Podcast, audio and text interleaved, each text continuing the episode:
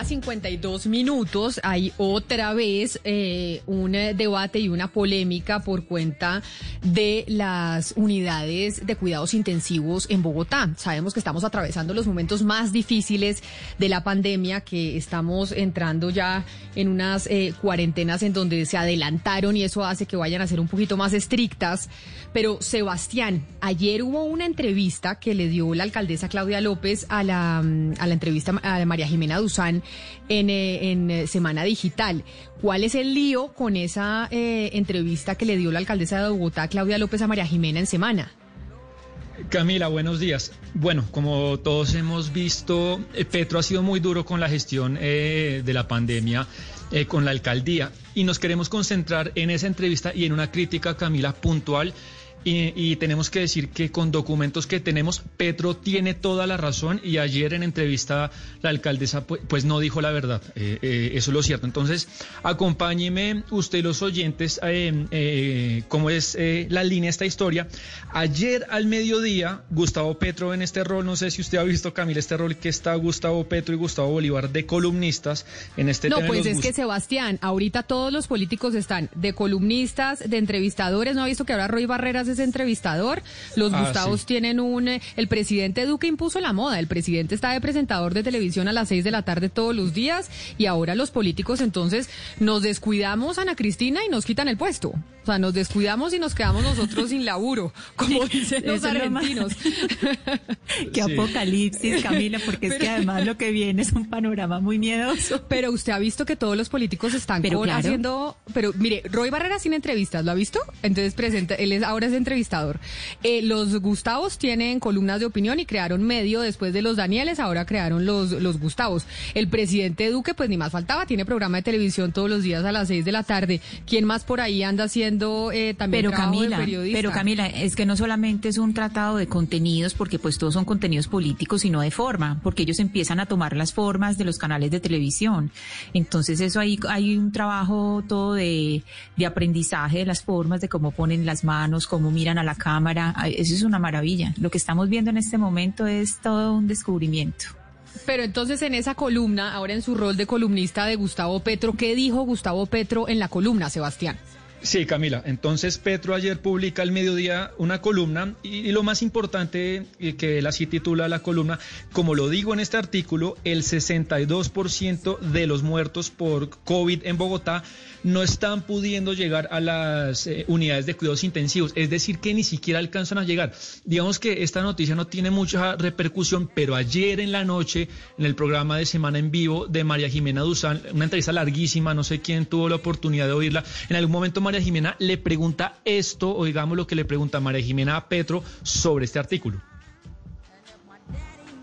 Gustavo Petro, que se ha vuelto un detractor curioso, muy duro suyo, dijo una cosa que a mí me sorprendió y le quería preguntar. Él dice que la mayoría, casi que el 63% de las personas que se mueren, ¿sí? Nunca pasan por una UCI.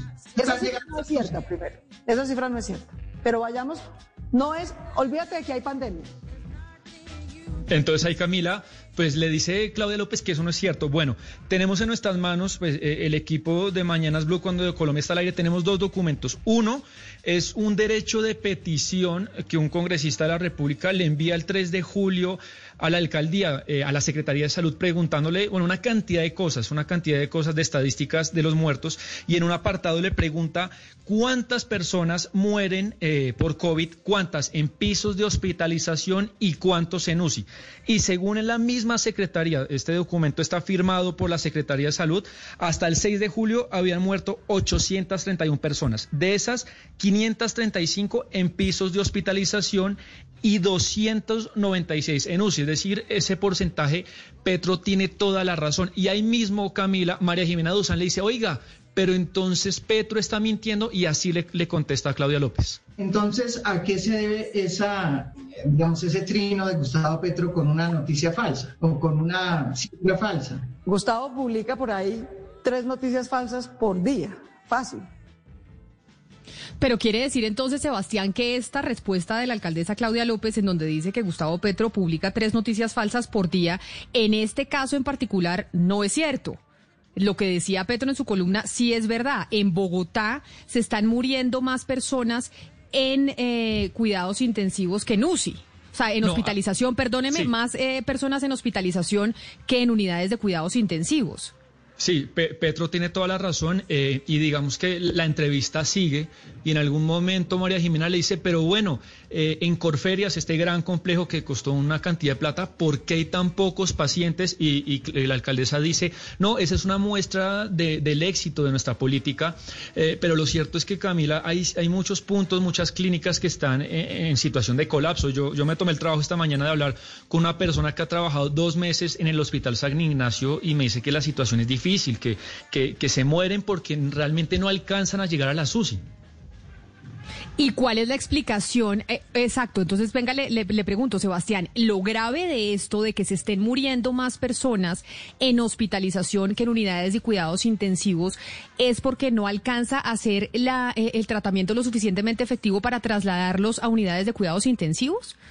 Digamos, eh, yo, yo ahí creo que son temas médicos que no me quisiera meter. Yo- hay varias hipótesis. Yo pregunté y quizá el, equipo que es especialista en cuidados intensivos es corto. La alcaldesa dice que ya el personal no se puede ampliar. Eh, digamos que ese manejo no, pero eh, un periodista podría decir, bueno, no tenemos la información para decir que eso es delicado o no, pero tenemos otro documento que se lo envía ayer las principales agremiaciones médicas adscritas a la alcaldía, que en el- es una carta que no es pública, Camila, y en el primer punto de la carta, el primer punto de la carta que le mandan a la alcaldesa, recogen todas estas cifras que van hasta el 6 de julio y le dicen eh, eh, puntualmente esta situación es dramática, es crítica y, entonces no lo decimos nosotros los periodistas, lo dicen las principales agremiaciones eh, médicas de Bogotá, que este tema es delicado. Mire, Camila, acá en México ha habido muchas críticas porque parte del discurso del gobierno ha sido que en la Ciudad de México, por ejemplo, no está colapsado el sistema de salud. Mira las cifras, pues no está colapsado. Y parte de eso, entonces ellos acá en México se dice, no, es que como no está colapsado, nosotros hemos tenido una política y una gestión exitosa alrededor del COVID. Pero la investigación del país lo que muestra, una investigación que hizo el país acá, muestra que la mayoría de las personas están muriendo en. ¿Por qué? Porque primero nunca llegan a hacerles la prueba, cuando llegan es muy tarde y de pronto les coge el coronavirus y se ahogan en la noche en su casa. Y otras personas tienen miedo de ir al hospital, no saben a qué hospital ir, piensan que si salen de la casa se van a contagiar peor. Eh, no tiene- acá, por ejemplo, también hay un tema económico, no saben si los van a atender por temas de plata. Es decir, el indicador de colapso o no colapso del sistema de salud no es un indicador que se pueda tomar para saber si está gestionando bien la crisis, porque lo muchas que pasa en personas se mueren por fuera del hospital. Sí, es, es lo que pasa en Colombia y entiendo lo que dice Gustavo Petro, pero también entiendo a Claudia López. No es culpa del sistema de salud, creo yo. Es que lo que pasa es que la mayoría de las personas que mueren por COVID, pues son personas que tienen eh, comorbilidades, es de- es decir, personas que no alcanzan a recibir la prueba positiva de- del virus cuando ya realmente no hay nada que hacer. Por eso no llegan a la SUSI. Es lo que a mí me parece que está pasando. Hugo Mario, pero ¿sabe qué me llama la atención? Que, que, la que la alcaldesa no tenga la información de la Secretaría de Salud. Porque donde Petro dice que el 62% muere antes de llegar a las UCI, y la alcaldesa dice que eso es mentira, y resulta que el documento que tiene eh, eh, Sebastián, que tiene Blue Radio, indica que efectivamente la propia Secretaría de Salud fue la que respondió y la que dio ese porcentaje del 62%. Entonces, a mí lo que me llama la atención es que no haya una, una, una comunicación directa entre la alcaldesa y su Secretaría de Salud, porque esto es lo que está evidenciando. Y lo otro de la, de la SUSI, yo escuché a Claudia López ayer diciendo que el problema ya no es de los ventiladores, sino del personal. Es decir, que lo que no hay es personal preparado y capacitado para atender a los pacientes, que ya no son los ventiladores que tanto se dijo que faltaban. Entonces me parece que ahí hay uno- unos puntos como para analizar y como para mirar, para mirar exactamente qué está pasando. Pero sí es llamativo la, la falta de comunicación que Pero se eso- evidencia en, este- nomás en este dato entre la alcaldesa y la Secretaría de Salud, Es que- Camila. Es que en esa columna ahora de Petro, en su rol de columnista, eh, Petro saca la información de una respuesta también a un derecho de petición, me están informando, Sebastián, que le pide Petro directamente a la Secretaría de Salud y la Secretaría de Salud le responde, Sebastián, con esas cifras que también le respondieron al congresista que mandó el derecho de petición, Sebastián, y de ahí es donde escribe la columna. Entonces, si es que la alcaldesa pues no tiene los datos de la, de la Secretaría de Salud o ya tiene la reacción inmediata de decir, ay, es que Petro dice tres, me- tres falsas noticias por día. Que esa fue la reacción inmediata que tuvo, que tuvo la alcaldesa en, e- en el audio que usted nos puso de la entrevista con María Jimena. Sí, así es. Es un derecho de petición eh, que le mandan a Petro. Nosotros tenemos otro derecho de petición, pero seguramente son las mismas cifras porque son cifras de la Secretaría de Salud que está fi- están firmadas por Alejandro Gómez. Entonces, lo que usted dice, digamos que la, la alcaldesa termina pues desdiciendo a su propia administración. Y pues básicamente, pero ¿será que la alcaldesa lo, había recono- lo habría reconocido si no hubiera sido el mensaje eh, de Petro directamente? Es que yo creo que también acá hay una especie de animadversión por cuenta de que es Petro el que se lo dice y siente Claudia, o así siempre lo ha mencionado, que, que tiene ese San Benito como oposición en, en la capital incluso más que el Centro Democrático.